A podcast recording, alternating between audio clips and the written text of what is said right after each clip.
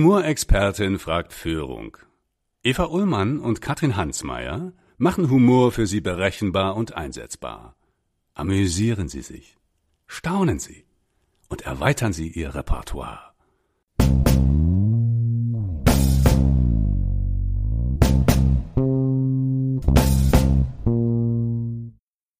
Ich kenne eine Firma äh, mit einer weiblichen Chefin, also CEO, und äh, die haben in ihrer Firma zum Tag der Frauen und tatsächlich so rosa Plakate mit Männern, also Führungskräften ihrer Firma. Und dann stand da die Frage, Herr Müller, wie verbinden Sie eigentlich Ihre drei Kinder mit Ihrer Arbeit? Ja, oder Herr Müller, was ziehen Sie eigentlich an zu einer wichtigen Besprechung?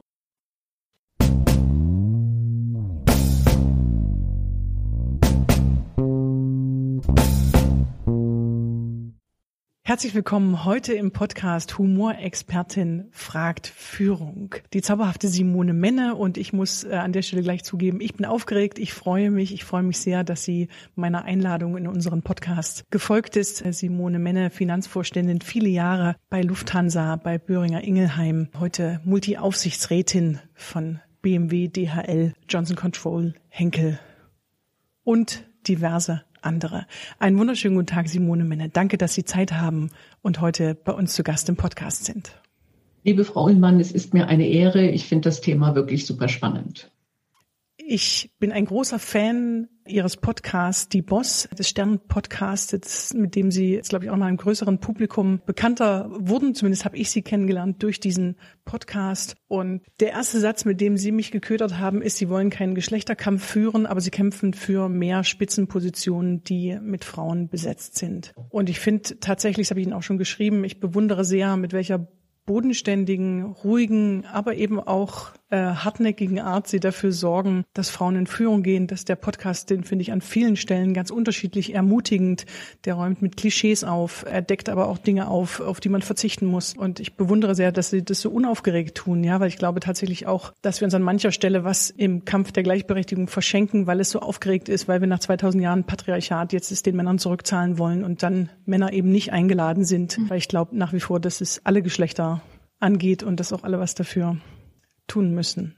Jetzt komme ich aus einer Ecke, wo Frauen in Führung total normal war. Ich komme aus der Gegend Bitterfeld-Wolfen. Mhm. Orvo Chemie, der Farbfilm wurde dort mitentwickelt. Auf der anderen Seite bin ich groß geworden damit, dass sowohl Frauen und Männer in allen Berufen sind. Also vom Maschinenbauer in der Projektleitung, in der Investbauleitung. Sozusagen die Frauen meiner Elterngeneration waren Chemikerin, Maschinenbauerin, alles das, was Männer auch waren. Ja, deswegen komme ich so aus einer Ecke und, und Ihr Podcast spricht mir so aus der Seele. Das wieder als Normalität herzustellen, finde ich ein absolut erstrebenswertes Ziel. Für mich war das schon mal normal und es ist da in der Ecke tatsächlich auch noch sehr viel, sehr viel normaler. Da möchte ich auch gleich noch mit Ihnen vertiefend einsteigen, aber ich möchte natürlich auch gern erstmal äh, sozusagen Ihren humorvollen Fingerabdruck erkunden, wenn ich Sie sozusagen als Privatperson kennenlernen würde. Was sind Dinge, die springen Sie schnell zum Schmunzeln? Also muss jetzt gar kein Kabarettist sein, aber, aber wo würden Sie sagen, was sind Momente, wo Ihnen Humor leichter von der Hand geht als bei so ganz komplexen, schwierigen Themen, zu denen wir später auch noch kommen? Also ich glaube, ich lache viel, aber nicht über Witze. Also ich kann mir auch keine Witze merken, wobei manche finde ich, finde ich einfach super toll. Es gibt so ein paar, die erzähle ich auch immer wieder, äh, weil ich, weil die mir wirklich gefallen und weil die eine Geschichte erzählen. Und ich habe auch viel immer im Büro gelacht. Also ich weiß, dass mal ein Mitarbeiter gesagt hat, ich brauche gar nicht fragen, ob Simone da ist, ich höre sie lachen. Also ich lache auch immer laut. Aber ich kann Ihnen nichts Spezielles sagen. Also wo ich so sage, ja, da lache ich auf jeden Fall. Also ich gucke gerne die Saturday Night Shows, mhm. so Stephen Colbert oder Trevor Noah. Und das ist ja so ein Mittelding zwischen Ernsthaftigkeit äh, und, und ne, genau Gesellschaftskritik und gleichzeitig aber auch Sachen, wo man dann laut lacht, weil die so offensichtlich machen, wie lächerlich bestimmte Sachen sind, die in der großen Welt so ernst genommen werden. Ein wichtiger Teil meines Trainings mit Führungskräften ist der Statusaspekt von Führung, der ja erstmal sehr humorlos ist, weil ich muss mich durchsetzen, ich muss mich behaupten, ich muss einen gewissen Status äußerlich und innerlich einnehmen und umsetzen. Und auf der anderen Seite erlebe ich eben auch immer wieder Statusspiele. Vielleicht mal so mit dem Blick in Ihren Job als Finanzvorständin. Haben Sie Statusspiele erlebt? Und wenn ja, in welcher Form? Also die gibt es massiv. Und die gibt es explizit auch beim Thema Humor. Äh, und ich erinnere mich sehr gut an eine Runde, wo mir hinterher ein Mitarbeiter gesagt hat, du hast nicht gelacht über den Witz vom Chef. Und das tut man. Ja, und das war kein witziger Witz. Das war ähm, ein Witz, der auf Kosten von Frauen ging. Und, äh, aber es ist halt das Alpha-Männchen und dann lachen alle. Mhm. Und man sieht manchen Männern vielleicht an, dass sie das auch nicht witzig finden, aber das tut man. Und das ist ganz deutlich als Statusspielchen. Es gibt natürlich auch ganz andere, die einfach Körpersprache sind. Wie sitze ich und wie behandle ich auch Menschen? Fasse ich sie an? Also da gibt es sehr subtile, aber auch sehr deutliche Statusspiele. Und einige haben auch mit Humor zu tun. Wenn man dann sagt, was ist hier eigentlich ein Witz? Weil das ja eigentlich dann kein Humor ist. Und andere haben auch mit ich mache Leute lächerlich zu tun. Und das ist natürlich mhm. ganz, ganz schrecklich. Ja, also das ist äh, vielleicht auch einer der Gründe, weshalb es zumindest heutzutage im zusammengeführten Deutschland nicht mehr so viele Frauen gibt, weil solche Spielchen gespielt werden. Mhm. Und, äh, und das ist einfach traurig. Das ist auch eine Seite, die man aus meiner Sicht unbedingt im Humor aufbrechen muss. Auf der einen Seite benutzen Top-Führungskräfte Humor, um andere herabzusetzen. Äh, ich möchte das als Tool gerne im Repertoire haben, aber ich setze das natürlich auch sehr dosiert und sehr vorsichtig ein und erlebe auch äh, Spitzenführungskräfte, die diesen Humor ausschließlich benutzen und dann aber in Konflikten und in Situationen, wo es eine gleichberechtigte Gesprächsebene braucht, total an ihre Grenzen kommen, weil es eben nicht darum geht, den anderen herabzusetzen. Das mag für eine Statuserhöhung sinnvoll sein, aber es ist ganz oft für ein Mitarbeitergespräch eben überhaupt nicht produktiv. Absolut nicht. Also das, äh, das führt ja eher dazu, dass Mitarbeiter nicht mehr so offen sind, nicht motiviert sind und bestimmte Sachen auch nicht aussprechen äh, und vielleicht auch gute Ideen nicht aussprechen, weil, weil sie Angst haben, dass sie dann lächerlich gemacht werden. Und das, äh, glaube ich, ist wirklich wichtig. Deswegen finde ich Ihr Thema so gut. Wie kann ich Humor auch wirklich einsetzen? Wie kann ich es mir auch vielleicht bewusst machen? Ja, also ich habe nie bewusst Humor eingesetzt in meiner Laufbahn aber ich glaube, es ist sehr, sehr wichtig. Und wenn Teams zusammen lachen, dann macht das auch was mit Menschen. Ja, und, und das, das erzeugt eine Offenheit und eine Freiheit. Und ich glaube, das ist sehr, sehr wichtig, da wirklich zu sagen, wie kannst du Humor einsetzen, um deine Mitarbeiter vielleicht ein bisschen aufzulockern, um ihnen Ängste zu nehmen? Was macht es mit einem Team, wenn alle herzlich über, über etwas lachen können? Und vielleicht auch mal über einen Fehler, und zu sagen, Fehler ist nicht schlimm. Oh, guck dir das an. Ey, was, was ist dabei rausgekommen? Also ich, ich habe mir einen 3D-Drucker gekauft, um zu sagen, okay, ich muss einfach auch wissen, wie das geht und was das macht und wo können wir das einsetzen. Und wenn dann einfach nur so kleine graue Häufchen rauskommen, dann ist das zunächst mal witzig und, und man sagt, okay, ich muss lernen, das ist ein Fehler. Aber alle gucken sich dieses verkümmerte Ding an und lachen erstmal zusammen. Also sowas, glaube ich, ist sehr, sehr wichtig. Oder auch die merkwürdigen Bilder. Ne? Ich finde, 2020 war ja wirklich ein Jahr, wo wir alle wieder in den Status eines Vierjährigen gerutscht sind, weil wir so viele Dinge neu machen mussten zur selben Zeit an vielen Ebenen. Und ich benutze es im Moment auch oft als Bild, ja, und sage, unseren kleinen Kindern geht es wahrscheinlich jeden Tag und jedes Jahr so. Weiß noch, wie wir waren schon digital, aber natürlich bei weitem nicht so digital, wie wir das jetzt nach einem Dreivierteljahr Corona sind. Und es ist auch so ein permanenter Frustlevel, ne? Und dann dieses Umdeuten dürfen, das, was schief geht, oder wenn jemand rausfliegt, ja, oder sagen, ich habe sie schon total vermisst, ja, jetzt haben sie wahrscheinlich guten Moment Zeit gehabt, drüber nachzudenken, was ich gerade gesagt habe. Also da auch mit so heldenhaften Umdeutungen zu arbeiten, ist auch eine, eine Technik, die mir sehr lieb geworden ist, gerade jetzt so in Krisenzeiten, weil die so wenig beschämend ist. Und ja, ich denke, das habe ich auch beobachtet. Also gerade in Zoom-Meetings, wo bei jedem ja mal was schief geht, nicht? Also die Kinder kommen reingelaufen oder die Katze sitzt vor dem Bildschirm, ja, was wir alles erlebt haben, was das Ganze menschlicher gemacht hat. Da es jedem passiert ist, hat man auch ein ganz anderes Verständnis dafür und, und hat dann tatsächlich auch äh, häufig gelacht. Kein Thema, ist mir auch schon passiert. Also bei mir ist es tatsächlich so, meine Mutter, bei der ich jetzt eine Zeit lang gelebt habe, über die Feiertage, ist dement. Meine Mutter ist dann manchmal ins Bild gelaufen, weil sie gar nicht wusste, dass ich jetzt eine Besprechung führe. Das kann sie sich gar nicht vorstellen, dass ich mit jemandem spreche, direkt am Bildschirm. Also sie dachte im Zweifelsfall, ich sehe fern. Plötzlich hat sie aber gemerkt, diese Menschen agieren. Mhm. Und dann hat sie gewinkt und dann haben die zurückgewinkt und dann hat sie aber richtig auch einen Schreck gekriegt. Und dann habe ich gesagt, ja, bei anderen sind es die fünfjährigen Kinder, bei mir ist es eben die Mutter, ja. nicht? Und es war eine nette Art. Also Macht das sie super ja. sympathisch, ja. Und das ist auch das, was ich bei Humor beobachte. Auf der einen Seite erzeugt er Nähe, in Zeiten, wo wir gerade ganz viel Distanz haben, was ganz zwingend notwendig ist. Und auf der anderen Seite erzeugt er Distanz. Also so diesen Impuls in einer Spitzenführungsposition Humor zu benutzen, um andere herabzusetzen. Ich kann das verstehen, ja, und ich beobachte das auch tatsächlich mhm. viel bei Männern. Ich beobachte, dass Frauen dieses Verhalten lernen. Aber ich glaube, es ist nur eine Seite der Medaille und es darf ganz gut ergänzt werden mit dieser sympathischen Seite, die Nähe herstellt. Also wenn man sich ein Stück herabsetzt für einen Moment, ja, ganz unabsichtlich oder absichtlich, Also bei mir ist es zum Beispiel ganz oft, dass in Seminaren oder in Vorträgen sich Menschen dann in der Pause über den Lernstoff lustig machen. Und ich war mhm. am Anfang immer sehr beleidigt, bis ich verstanden habe, dass das einfach eine Form ist, das Gelernte wiederzugeben. Und das passiert im Unternehmen ja auch immer wieder. Absolut. Wobei ich wirklich sagen würde, wenn ich Humor, der herabsetzt, erlebe, würde ich immer einschreiten, mhm. weil das toxisch ist. Was sind so Ihre Möglichkeiten einzuschreiten? Was machen Sie, wenn, wenn es zu herabsetzender Humor wird? Also das Nicht-Lachen haben Sie eben schon beschrieben. Find ja, ein, einerseits mache ich nicht mit, aber manchmal dann auch, hast du gerade mitbekommen, was du da gemacht hast. Manche Leute sind dann wirklich auch erschreckt, weil sie es immer so gelernt haben und dann auch einsetzen und gar nicht mehr merken, wie herabwürdigend das ist und äh, was es auch anrichten kann bei Menschen. Und, und es sind ja auch Sachen, die Sie heute noch im Wirtschaftsleben erleben, dass zum Beispiel Homosexuelle herabgesetzt mhm. werden, nicht mit, mit irgendwelchen dummen Sprüchen. Äh, hahaha, da, da machen Sie eine Kultur in einer Firma oder in einem Team, die wirklich nur noch Schrecken und Angst verbreitet. Und das muss man Führungskräften klar machen, dass man das abschalten muss. Und ich finde auch, das entlarven darf, ne? Dieses, wenn ja, ich vor einer Präsentation das, stehe ja. und, und ein Mitarbeiter in dem Führungsmeeting sagt, wie, du willst jetzt einen Vortrag halten und ich da sage, äh, wow, schon die erste Beleidigung vor dem ersten Kaffee, das ist schon mal nicht schlecht. Sie haben mit äh, Janina Kugel über Klischees von Frauen in Führung und Frauen und Familie gesprochen. Ich komme mal mit so einem Klischee. Ja, es gibt das Klischee, dass Frauen schlechter Witze erzählen können als Männer. Äh, glauben Sie, dass Frauen weniger, ich frage mal ganz plakativ, äh, ja. dass Frauen weniger Humor haben als Männer? Das glaube ich nicht. Das glaube ich auf gar keinen Fall. Ich wüsste auch nicht, ob Frauen schlechter Witze erzählen können. Glaube ich nicht. Also ich bin ja nun Norddeutsch. Äh, ich glaube, Norddeutsche können schlechter Witze erzählen als vielleicht die das Kölner. So ein Klischee. Ja, das würde ich eher bestätigen, mhm. äh, als, als dass Frauen schlechter Witze erzählen können. Tatsächlich arbeite ich, weil ich das als sehr öffnend auch erlebe, mit positiven Klischees. Glaube auch überhaupt nicht, dass es einen Unterschied gibt zwischen männlicher und weiblicher äh, Humorkompetenz. Ich erlebe alles. Nichtsdestotrotz ist es Fakt, dass weniger Frauen auf Comedybühnen stehen und tatsächlich auch viele Frauen von sich glauben, dass sie schlechter im Humor sind. Also das ist ein Glaubenssatz, den ich ganz oft auflösen muss und das kommen immer mehr Frauen auch in, in die Öffentlichkeit und auf Comedy-Bühnen, aber das ist tatsächlich auch ähnlich wie bei Ihnen, die Frauen in die Vorstände und Aufsichtsräte.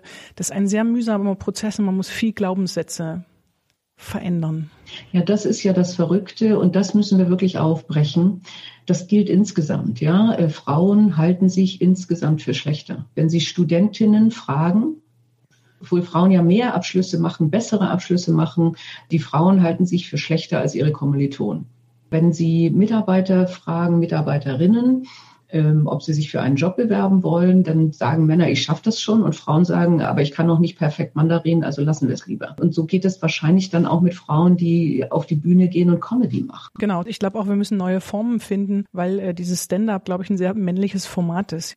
Also auch Anke Engelke oder auch Martina Hill arbeiten viel mit Sketchen und sind darin sehr gut. Ja, Anke Engelke hat die Harald Schmidt Show übernommen und ist sofort gescheitert. Und es ist ein sehr männliches Format, finde ich, an einem mhm. Tisch zu sitzen und einen Gag nach dem anderen auf Kosten des Publikums, auf Kosten der Spitzenpolitiken, auf Kosten der Gesellschaft zu erzählen. Das gemocht wird. Ich, ich glaube, es braucht noch mehr Formate, aber es braucht auch das Verändern von Glaubenssätzen. Das stimmt. Die ganzen Saturday Night Shows in Amerika sind auch alles Männer, ne?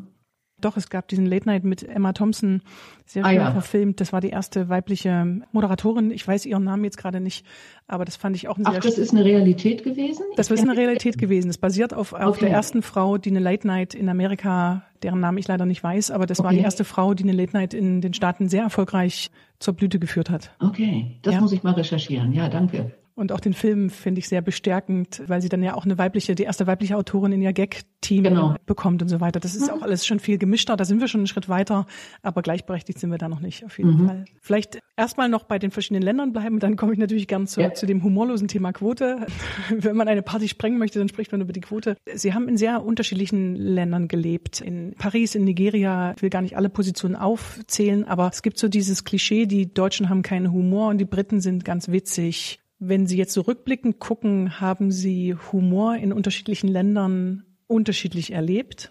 Ja, also ich glaube insbesondere in England. In England war ich ja nun die beiden Jobs zusammengezählt, äh, sechs Jahre.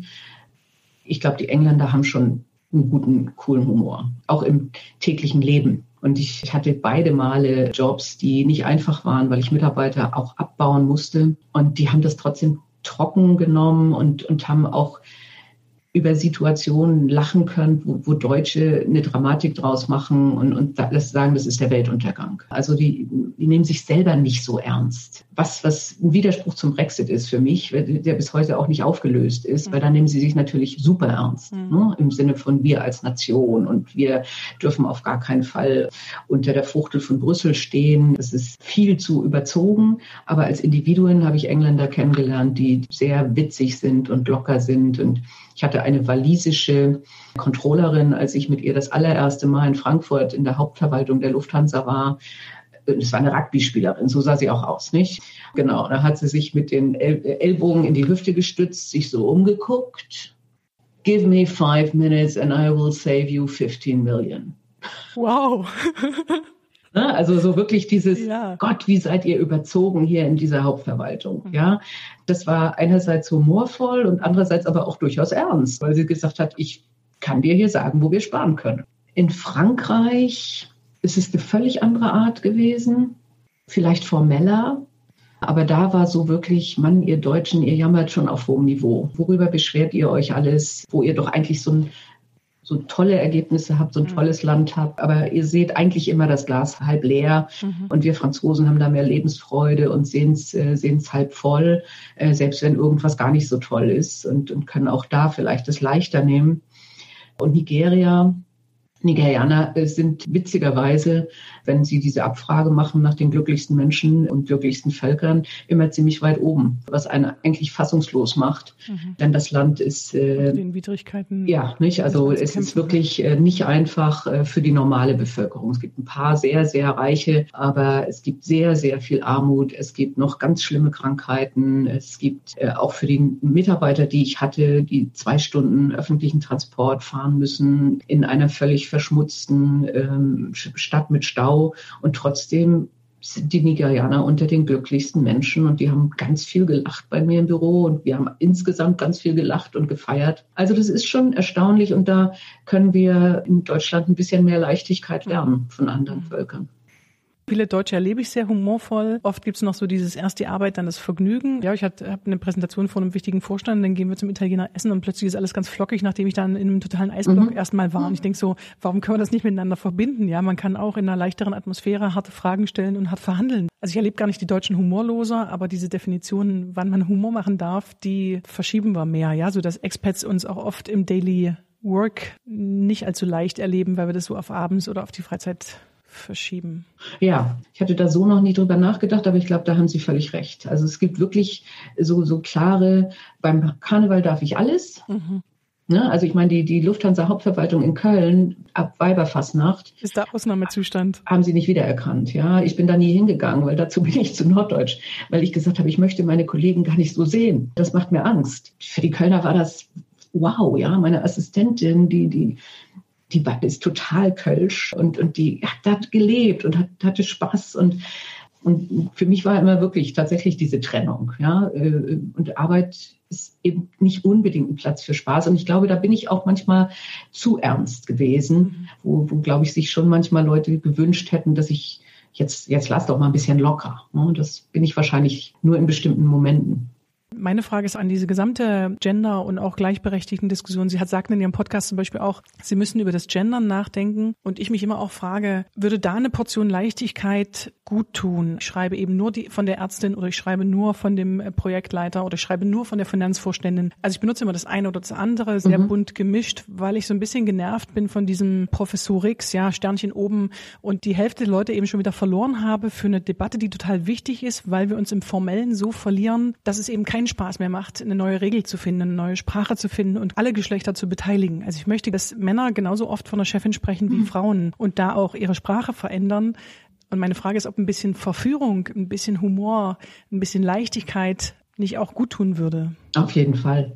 Das ist etwas, was, was es wirklich schwierig macht und was, was auch wirklich dann natürlich heutzutage manchmal auch für Männer extrem schwierig macht, weil die wirklich dann sagen, ich weiß gar nicht mehr, was ich sagen soll und, und wo ich jetzt schon wieder was Falsches sage und äh, ein Kompliment darf ich nicht mehr machen, weil dann wird ja sofort gesagt, ey, me too und was weiß ich was, was meinst du da eigentlich? Also da gibt's wirklich Ängste. Ich hatte eine Debatte hier äh, in Kiel mit, mit Ulrike Gero über das Thema Europa. also ich bin 60, Ulrike ist vielleicht ein bisschen jünger äh, und dann stand eine junge kein Frau. Mensch, dass sie 60 sind. doch, doch, doch, doch, doch, doch.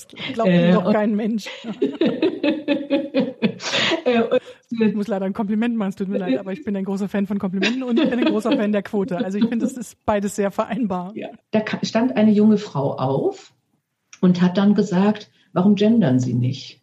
Und, und wir haben beide gesagt, äh, sorry, wir sind so nicht groß geworden und es ist sehr künstlich für uns. Ich sage sehr oft beides dann, ne? Hörerinnen und Hörer. Und, äh, und ich, ich kann nicht das, was viele heute, heute sagen, HörerInnen. Also das ist ja, das wird ja häufig jetzt im Radio benutzt. Und wirklich zu sagen, ja Gott, eine Achtung, eine Beachtung, wenn man es merkt, dass man auch wirklich die weibliche Wortvariante verwendet, aber doch bitte nicht vorgeführt werden, wenn man nicht alles super korrekt macht. Also das führt schon wieder dazu, dass man eben keine Leichtigkeit hat und, und gar nicht mehr drüber spricht. Und das Wichtige ist ja drüber zu sprechen und zu sagen, ey, weißt du, dass die Art, wie wir sprechen, das Framing etwas mit Menschen macht? Mhm. Nicht? Und, und dass man automatisch dann immer an Männer denkt, wenn man immer nur die männliche Form benutzt. Also versucht doch mal, es auch anders zu denken. Und ich glaube, es wird sich natürlich auflösen, wenn wir selbstverständlicherweise mehr Frauen haben, so wie Sie es am Anfang geschildert haben. Ich meine, es ist doch fatal, dass es so einen Rückschritt gibt, dass wir das nicht übernommen haben. Ich meine, es ist ja einiges beklagenswert, was wir nicht übernommen haben, was Es gut ist war in auch der einiges DDR. völlig okay, dass es das nicht mehr gibt. Also ich Absolut, bin überhaupt ne? kein, Genau. kein Fan von der DDR, ne? Nein, um Gottes Willen, äh, aber es bestimmte Sachen waren nun ein paar nicht Sachen, schlecht. die- Nicht? Und, äh, und zu sagen, wir hatten da eine selbstverständliche Gleichberechtigung und eine selbstverständliche Kinderbetreuung und Frauen äh, waren dann selbstverständlich auch Ingenieurinnen, dass das verloren gegangen ist, äh, das, das ist schon traurig. Und der Weg ist ja jetzt auch über die Quote, hoffentlich auch über andere Sachen, dass wir wieder selbstverständlicherweise eine, eine Parität haben, eine Mischung haben. Und dann wird es sich hoffentlich auch in der, in der Sprache als Automatismus ergeben, dass man von der Chefin mal spricht oder von der Architektin. Äh, Der Witz ist ja, dass wir äh, Naja, oder dass im Zweifelsfall irgendwann der Kanzler lernen müssen. Ne? Weil Ja, wir genau, sprechen ja genau, schon seit genau. Jahrzehnten von der Kanzlerin. Ja, oder dass so Situationen, die Sie auch beschrieben haben, ne? sie hat keiner für den Vorstandsposten in Erwägung gezogen, weil es ihnen keiner zugetraut hat. Mich hat auch mal jemand im Seminar kritisiert, warum ich nur weiblich äh, zeichne auf den Flipcharts ganz oft äh, Mhm. Figuren. Ne? Und ich habe zum Beispiel bei den Techniken eine Handwerkerfrau mit langen blonden Haaren, die hat einen Blaumann an und die hält einen äh, Schraubenzieher Mhm. und habe natürlich mein Startbild ist eine Frau. Ich spreche oft auch von einer Chefin oder von einer Trainerin und sage auch am Anfang, ich benutze wahrscheinlich mehr die weibliche Form, weil ich einfach eine Frau, Chefin und Trainerin und Vorgesetzte bin. Sagte beim dritten Flipchart jemand, sie zeichnen ja nur Frauen, ja, und zwar auch sofort so dieses die Diskriminierung und dann habe ich nur gesagt, ich zeichne jetzt auch sofort für sie zwei Männer. Ich bin ein totaler Fan der Frauenquote in Vorständen und Aufsichtsräten. Ich glaube, das Image der Frauenquote darf aber noch verändert werden und ich würde gern dieses Image der Frauenquote verändern, weil das wird dazu beitragen, dass die Quote eine Normalität kriegt und nicht mehr so gehässig. Ne? Du kannst ja nichts als Frau, du bist ja eine Quotenfrau. Das ist eine ganz wichtige Diskussion. Also das war ja auch das, was, was der Stern äh, eben wollte und die Frauen, die da mitgemacht haben, indem man eben gesagt hat, ich bin eine Quotenfrau und das ist nichts Schlimmes. Ja, und ich jungen Frauen sage, wenn du als Quotenfrau bezeichnet wirst, ja, dann nimm trotzdem den Job und sei stolz drauf und mach ihn gut. So, wo ist das Problem? Und äh, fände ich gut, wenn wir das mit Humor auch noch belegen können, weil es tatsächlich so ist, dass viele Frauen immer noch, und ich habe derzeit viele Diskussionen zu dem Thema, viele Frauen immer noch sagen, ich möchte keine Quotenfrau sein. Mhm. Ja, gerade junge, Mhm. weil sie gleichzeitig denken, wenn ich Quotenfrau bin, bin ich nicht gut. Mhm. Und, und was wir sagen ist, äh, nein, momentan äh, sind Frauen gar nicht dabei. Und das Quote bezieht sich darauf, dass Frauen mitspielen und die sind genauso gut. Aber das auf eine humorvolle Art nochmal aufzubrechen, wäre sehr, sehr wertvoll. Also das fand ich auch eine tolle Aktion vom Stern, aber mit so Irritationen zu arbeiten, dass man es nochmal mit Männern macht, ja, wo drunter steht, ich bin ein Quotenmann und äh, dann so überlegt, wie, wie sind Männer in Position gekommen, ja, weil sie was Gutes können und weil sie natürlich auch netzwerken und das bedeutet für den Quotenmann dasselbe wie für die Quotenfrau. Ne? Also wenn auch die Frauen schlecht über die Quotenfrau reden, dann macht das das genauso viel schlechter, Natürlich. als wenn nur Männer sagen, du kannst nichts und deswegen wirst du Quotenfrau. Natürlich, natürlich. Und ich, ich finde dieses Umdrehen keine schlechte Idee.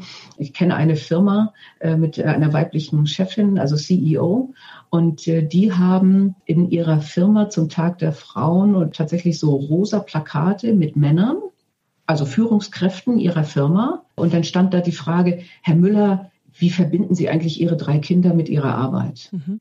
Ja, oder Herr Müller, was ziehen Sie eigentlich an zu einer wichtigen Besprechung? Mhm. Oder achten Sie drauf, was Sie anziehen? Ja. Oder wie sitzt eigentlich Ihre Frisur? Also diese typischen Fragen, die, die Frauen in Führungspositionen gestellt werden, Männer aber nie. Und das war genau auch diese Umdrehung äh, und das fand ich sehr, sehr gelungen.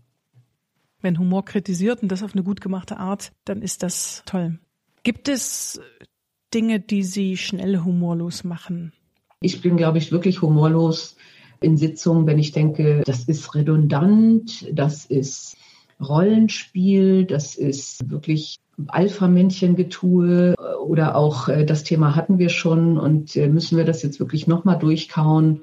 Also ich habe wirklich Feedback gekriegt von Mitarbeitern, die gesagt haben, also deine Körpersprache, das ist so eindeutig, dass du gerade wirklich sagst, äh, was soll der Scheiß hier? Und da könnte ich lockerer sein. Also das ist so ein Punkt, wo ich dann sagen könnte, ja, so what? Dann lass es uns nochmal durchspielen. Dann wird es halt benötigt für die Rangordnung hier. Dann, dann ist es vielleicht immer auch, auch immer noch ein Thema, was nicht aufgearbeitet ist, was nicht verstanden ist. Also da bin ich sehr ungeduldig und sage, mhm. was, was soll das? Warum muss ich meine Zeit hier verschwenden?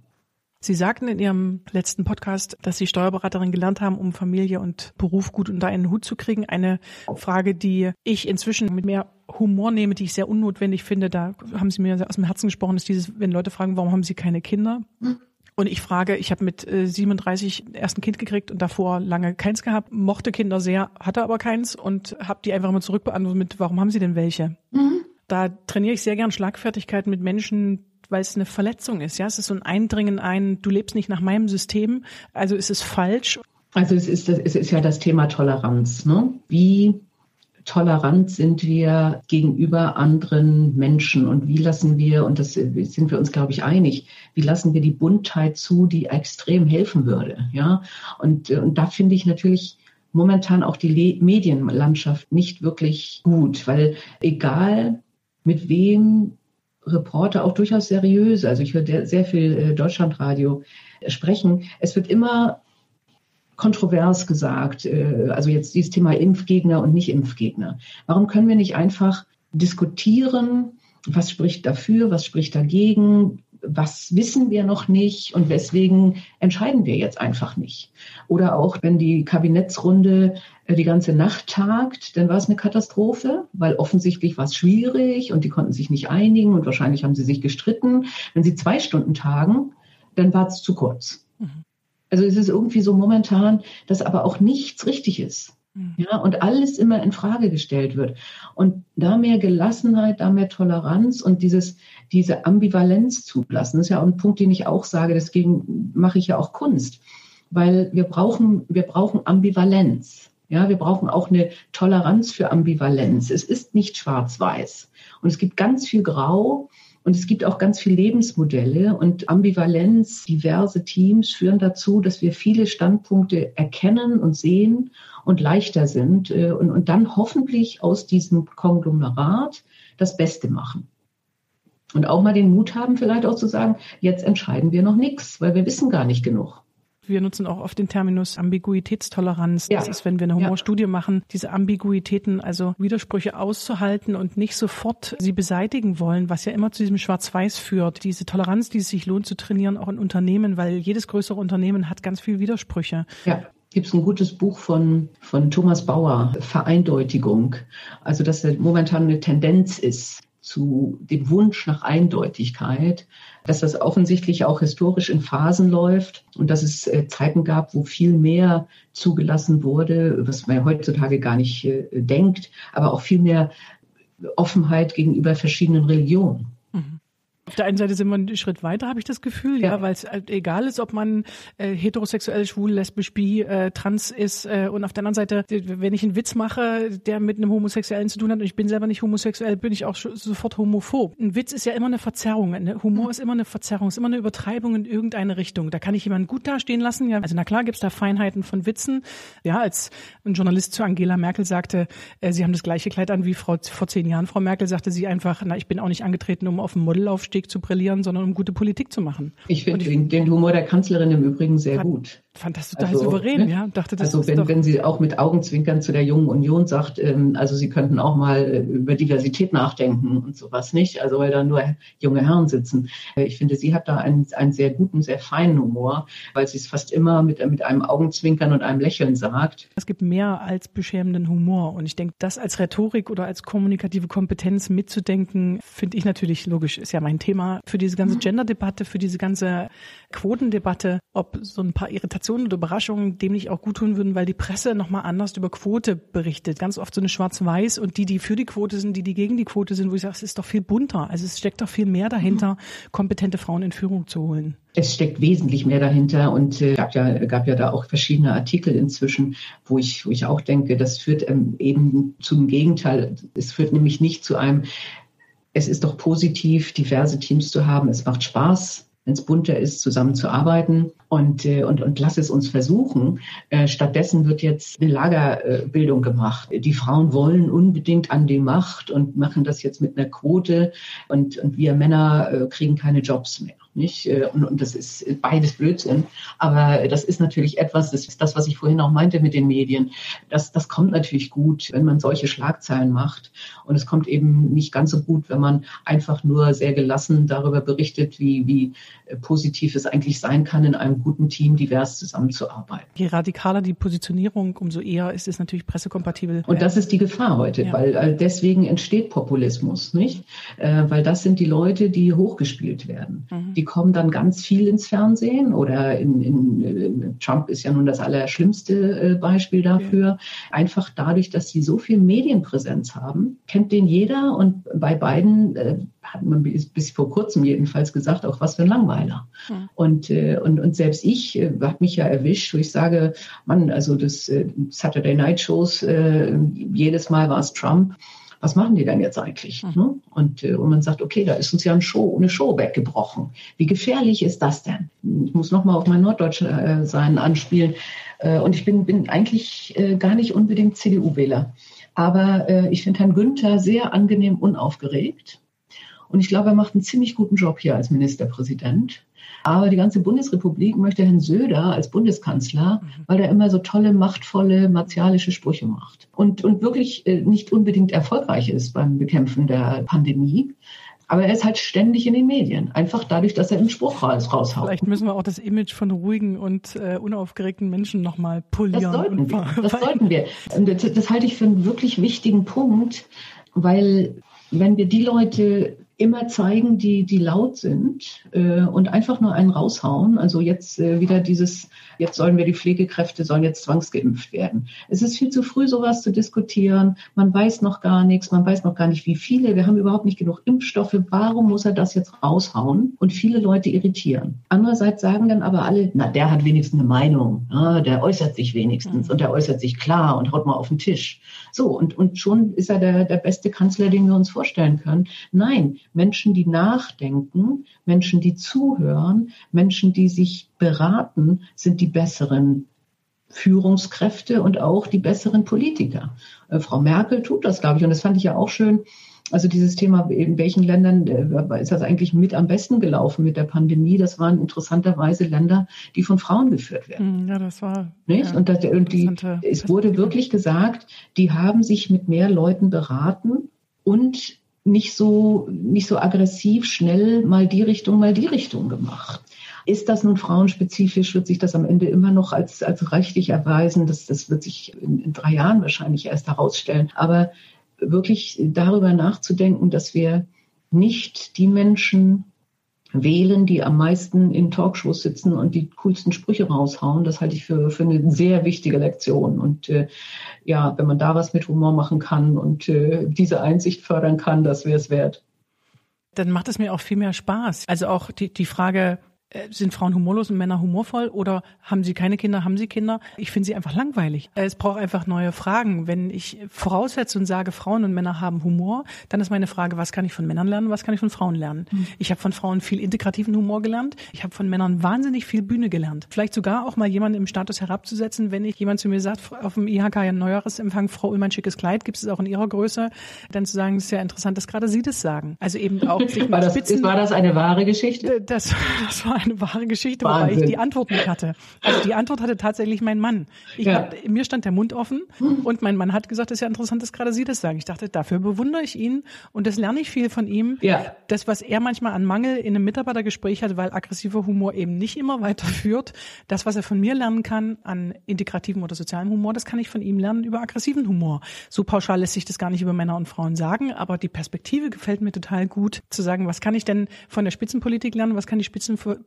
von mir als Mittelständler lernen und wo dürfen und müssen wir da im Gespräch sein, damit wir Zukunft gestalten? Deswegen Diversität. Ich habe neulich eine interessante äh, Interview gehört. Ich weiß nicht, ob es mit der neuen Juso-Chefin war. Also wo es auch darum geht, bitte polarisiert auch nicht alt und jung. Mhm. Das teilweise bei Corona passiert, teilweise auch beim Klima passiert. Ja, dass gesagt wird, also äh, die Alten, ihr habt die ganze Umwelt zerstört und wir armen Jungen sind jetzt die, die darunter leiden müssen. Das ist eine Front, die aufgebaut wird, die es gar nicht gibt. Also ja, es haben Fridays for Future waren junge Leute und die haben angefangen, aber es gibt schon ganz, ganz viele Klimaaktivisten ja. seit Ewigkeiten, ja. die Grünen, ja, ähm, die, die sind inzwischen eben auch 60 und, und die Front wird aber aufgemacht, weil wir auch da wieder so gerne dieses Gegeneinander machen möchten. Und die, die Journalistin, die interviewt hat, hat es wirklich immer darauf angelegt, ihr jungen Leute und so weiter. Und die hat immer wieder und richtig toll gesagt, nee, das ist gar nicht die Front. Und äh, warum fragen Sie das so? Wir, wir, gucken Sie sich mal Fridays for Future Demonstrationen heutzutage an. Da laufen eben auch die Omas for Future mit. Äh, die hat das sehr gut gemacht, indem sie ihren Punkt gemacht hat, aber gleichzeitig dieses wir hetzen die einen gegen die anderen auf, immer wieder entschärft hat. Das hat mir sehr gut gefallen. Und so sieht das Wissen genauso aus. Männer und Frauen. Natürlich können Männer super viele Sachen super gut. Wir, wir sind als Land super erfolgreich äh, und wir haben trotzdem nur zehn Prozent Frauen in den Vorständen der DAXe. Also können die Männer allerhand. Und wir brauchen aber am liebsten genau diesen Lerneffekt. Ich gucke mir von jeder anderen Person was ab, was die gut kann. Und, äh, und weil wir so sozialisiert sind, Frauen anders als Männer, können Frauen, glaube ich, tatsächlich besser zuhören und können tatsächlich besser vielleicht auch loslassen und delegieren. Oder brauchen äh, vielleicht Männer, auch weniger, weniger dieses, diesen Wettbewerb, mhm. dieses Kopf-an-Kopf-Rennen. Und das macht es natürlich wieder anders sachlich, um ein Ergebnis zu kämpfen und nicht drum, bin ich jetzt der tollste Hecht im ja. Teich. Also so, das finde ich, da können wir uns viel ergänzen. Absolut. Aber das mag ich auch total an Ihrem Podcast, weil Sie immer wieder, ich habe den auch wirklich schon vielen Männern empfohlen und das mache ich bei bestimmten Kolumnen, bei bestimmten Büchern, mache ich das nicht, weil sie berechtigt aggressiver fordern und der Feminismus in den letzten drei Generationen viel erreicht hat aufgrund aggressiver Forderungen. Ich das aber einem Mann nicht zum Lesen geben brauche, weil der das nach zwei Seiten in die Tonne schmeißt. Ja, und das, mhm. da habe ich auch Ihren Podcast schon oft empfohlen, weil ich finde, der tut Männern und Frauen gut. Der bringt viel zusammen und viele neue Perspektiven in alle Ecken rein. Ja, und wichtig war mir da auch, dass es nicht nur wirklich immer nur um dieses Frau-Sein geht. Ja, also das war ja sowas, was ich festgestellt habe. Die Interviewveranfragen, die ich bekommen habe, die waren dann auch auf den Wirtschaftszeitungen, wie fühlt es sich denn eigentlich an als einzige Frau unter? Ja, und äh, wie gehen Sie dann damit um, dass Sie die einzige Frau sind? Da, da, da.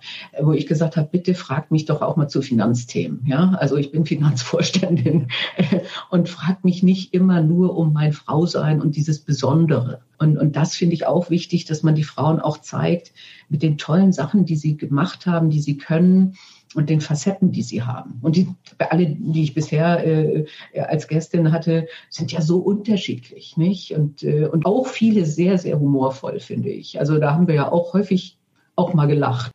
Ich komme nochmal zurück. Eine Frage, die Ihnen die Stammkollegin gestellt hatte, ist, was können Sie als Finanzvorständin nicht gut? Und Sie sagen dann, ich bin nicht gut in Mathe. Und ich bin mir sicher, Sie wissen, dass das ein guter Gag ist, ja. Ähm, ähm, was macht denn einem Finanzvorständin, wenn sie nicht gut Mathe kann? Was muss man denn so als Finanzvorständin machen, wenn ich jetzt mittelständische Unternehmerin bin und das von einem Konzern gar nicht so weiß? Als Aufsichtsrätin hat man mehr Abstand, ist nicht so operativ und hat mehr Ruhe. Es ist natürlich nicht in dem Krisenmodus, in dem ein Vorstand eigentlich fast immer ist, weil gerade immer irgendeine Krise ist. Also auch nicht in Nicht-Corona-Zeiten, zumindest bei Lufthansa war eigentlich immer irgendwas, was gerade nicht lief, was sie irgendwo entscheiden mussten, was kritisch war. Das ist ja das Gute auch in diesem Zusammenspiel Aufsichtsrat, Vorstand, dass sie vielleicht diese Ruhe und diese Distanz auch dem Vorstand mal mitgeben können und sagen, du bist da jetzt tief eingegraben und für dich ist das jetzt gerade das Allerwichtigste und Allerschwierigste. Und jetzt komm runter und wir sagen dir, das ist jetzt nicht das Wichtigste. Wir denken jetzt einfach mal drei, fünf Jahre weiter. Und, und komm raus aus dem Tagesthema und lass uns über die langfristige Strategie nachdenken. Oder auch lass uns dein Tagesproblem vielleicht mit diesem Abstand mal diskutieren und mit einem anderen Gesichtspunkt. Und das finde ich eigentlich in diesem Zusammenspiel Vorstand, Aufsichtsrat sehr gut. Und äh, das ist auch die, die andere Wahrnehmung. Und von daher würde ich definitiv sagen, als Aufsichtsrat, ich würde es nicht Leichtigkeit nennen, weil es natürlich eine sehr, auch eine Ernsthaftigkeit mhm. dabei ist. Aber es ist mehr Gelassenheit. Es sollte jedenfalls mehr Gelassenheit sein. Wenn ich Sie nach einem Tipp für unsere Hörer und Hörerinnen bitten darf, es hören ja viel den Podcast, die Führungskraft in einem Konzern sind, aber es hören eben auch viel, die Unternehmerinnen sind wie ich, ähm, ein Team von zwei bis zehn Leuten, halbe bis Millionen Umsatz. Da scheint der Weg in den Aufsichtsrat gar nicht so leicht. Wie komme ich, ich frage mal ganz platt, als selbstständige Unternehmerin, vielleicht GmbH führend, aber trotzdem aus dem Mittelstand, wie kommt man in den Aufsichtsrat? Wie kann ich mich da engagieren? Geht das nur, wenn ich quasi Konzernvorstand war, wenn ich eine Professorin oder Professor an Hochschule bin, für mich als Unwissende, wie, wie komme ich in den Aufsichtsrat, wenn, wie kann ich mich da engagieren? Ja, es gibt ja unendlich viele Aufsichtsräte. Also ich würde jetzt mal sagen, wenn Sie in einen DAX-Aufsichtsrat wollen, wird es schwierig. Mhm. Es wird schon gesucht nach Menschen, die möglicherweise auch äh, Vorstandserfahrung oder möglichst Vorstandserfahrung auch in einem DAX oder börsennotierten Unternehmen hatten. Und das ist teilweise, also zu einem guten Grad auch berechtigt. Denn es gibt natürlich bestimmte Aufgaben und bestimmte Pflichten, und sie, sie haften ja auch persönlich, die man schon wissen muss. Man kann natürlich äh, auch in einem DAX in Anführungsstrichen anreichern. Das sind dann Wissenschaftler oder Digitalexperten, abhängig von der Situation der Firma. Und die Diversität wäre da auch wichtig. Also Internationalität ist wichtig. Sie brauchen immer einen unabhängigen Finanzmenschen. Aber es gibt ja eben auch Aufsichtsräte oder Beiräte durchaus auch für mittelständische mhm. Unternehmen. Und jetzt sage ich mal nicht nur mit zehn Mitarbeitern, sondern bis 500 oder 1000. Mhm. Und da zu sagen, dass, äh, das würde ich gern machen, äh, das, äh, das würde ich überhaupt nicht ausschließen. Wichtig ist natürlich, wie kommen Sie in Kontakt und wie suchen diese Menschen? Mhm. Heutzutage wird häufig noch in, in DAXen nicht mehr, die können sich das nicht mehr erlauben. Aber ich würde sagen, im Mittelstand wird häufig natürlich noch gesagt, ich suche mir meine Vertrauten, die ich sowieso schon kenne. Mhm. Und das ist natürlich nicht unbedingt gesund, mhm. weil eigentlich braucht man ja Leute, die was Neues reinbringen und, das, ne? und nicht meine, mein Zirkel sind. Ne? Also die frühere alte Deutschland AG, wo der Vorstand der Lufthansa gleichzeitig dann der Aufsichtsrat bei BMW und der Post und noch drei anderen war. Ähm, das war so früher und ich glaube, das ist im Mittelstand noch so. Also Daher würde ich sagen, was gut ist, äh, ist unter anderem auch Kurse zu machen. Was macht ein Aufsichtsrat eigentlich? Weil sie automatisch dadurch ein Netzwerk bekommen. Mhm. Da sitzen andere Aufsichtsräte, die sich weiterbilden. Da sitzen äh, Menschen, die das schulen und trainieren. Und da sitzen möglicherweise eben auch Personalberater, die Aufsichtsräte suchen. Spannend. Und solche Veranstaltungen sind eine ganz gute Plattform, um mal anzufangen, ein Netzwerk zu spinnen und dann zu sagen, ich kenne Leute, ich sage dann auch, ich würde gerne Aufsichtsrat werden. Das muss man natürlich laut sagen. Und dann kann man ins Gespräch kommen. Mhm.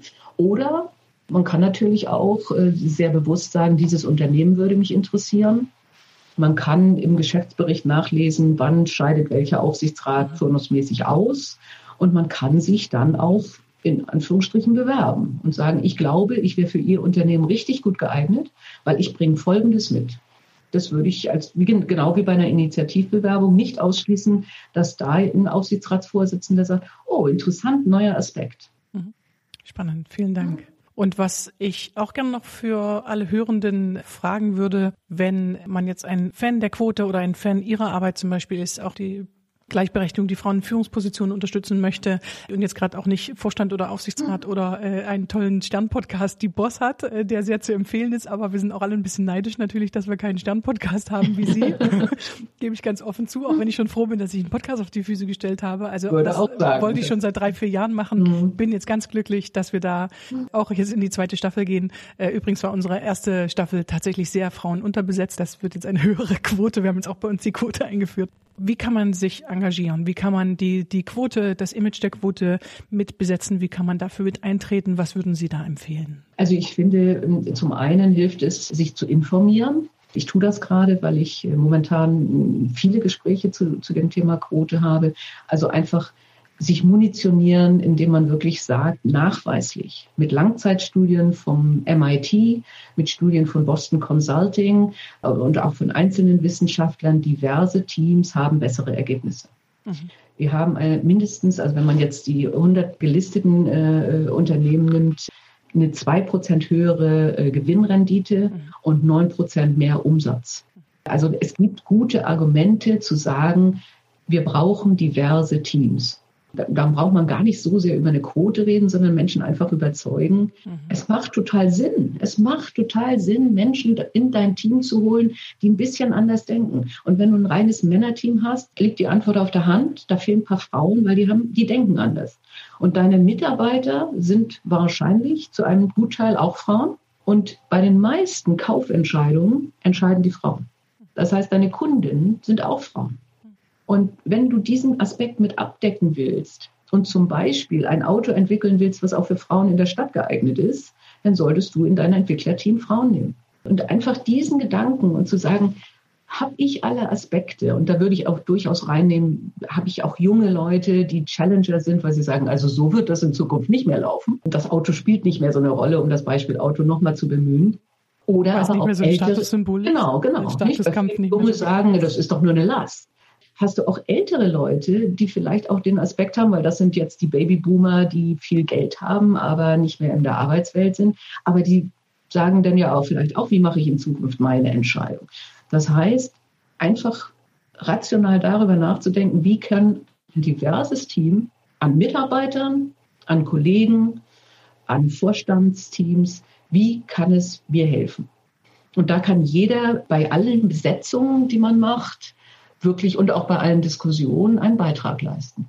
Also ich finde es ja auch für Männer attraktiv zu sagen, sie müssen nicht mehr alles alleine machen, ja? ja wenn sie Dinge absolut. abgeben, wenn sie sich Dinge teilen. Also ich finde es auch ein sehr erstrebenswertes Bild, was sicherlich sehr sozialisiert ist, ne? dass der Mann äh, das, das Geld dran schafft, alle wichtigen Probleme löst, wo ich denke, äh, zu zweit schultern oder als System, als Team etwas schultern, verteilt eben auch auf vielen Schultern. Das finde ich auch erstmal ein sehr attraktives Bild für die Zukunft. Ja, und ich glaube, das äh, würde ich durchaus ernst nehmen. Die Männer haben es wirklich nicht leicht, weil die haben viel mehr noch den Druck, genau dieses, ja, du musst doch das Geld verdienen für die Familie und du bist doch für alles verantwortlich. Und das macht, glaube ich, ziemlich viel Druck und deswegen auch Angst, wenn jetzt gesagt wird, oh Gott, und jetzt kommt noch der Druck, dass die Frauen mir auch noch den Job wegnehmen wollen, nicht? Also, und das, äh, das wirklich aufzulösen und zu sagen, das hilft gemeinsam. Und, und wir brauchen alle, das finde ich ganz wichtig. Ja. Und noch eine Sache, Sie haben mich vorhin gefragt, ich kann kein Mathe äh, und war trotzdem Finanzvorstand. Was, was können Sie daraus lernen? Daraus kann auch jeder was lernen. Suchen Sie sich Mitarbeiter, die besser sind als Sie selber.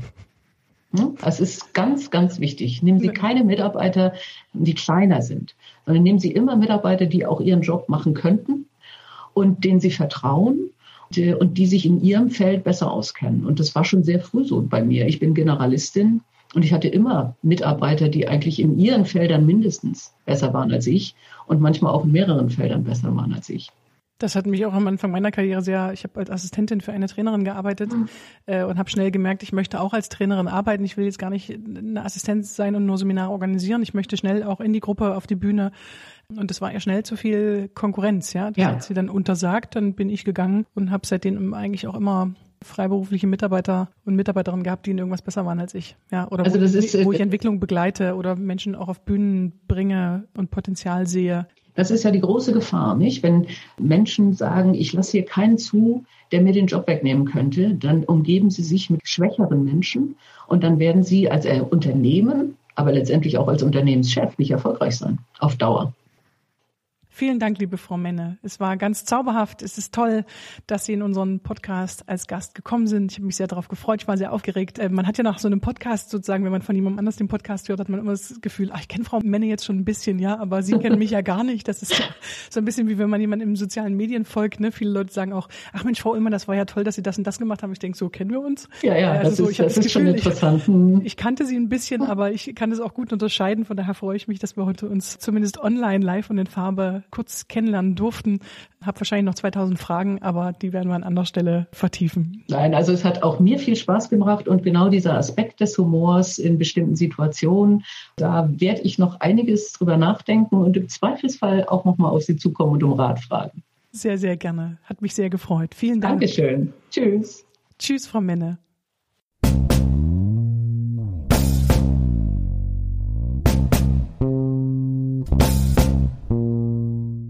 Humorexpertin fragt Führung. Eva Ullmann und Katrin Hansmeier machen Humor für Sie berechenbar und einsetzbar. Amüsieren Sie sich, staunen Sie und erweitern Sie Ihr Repertoire.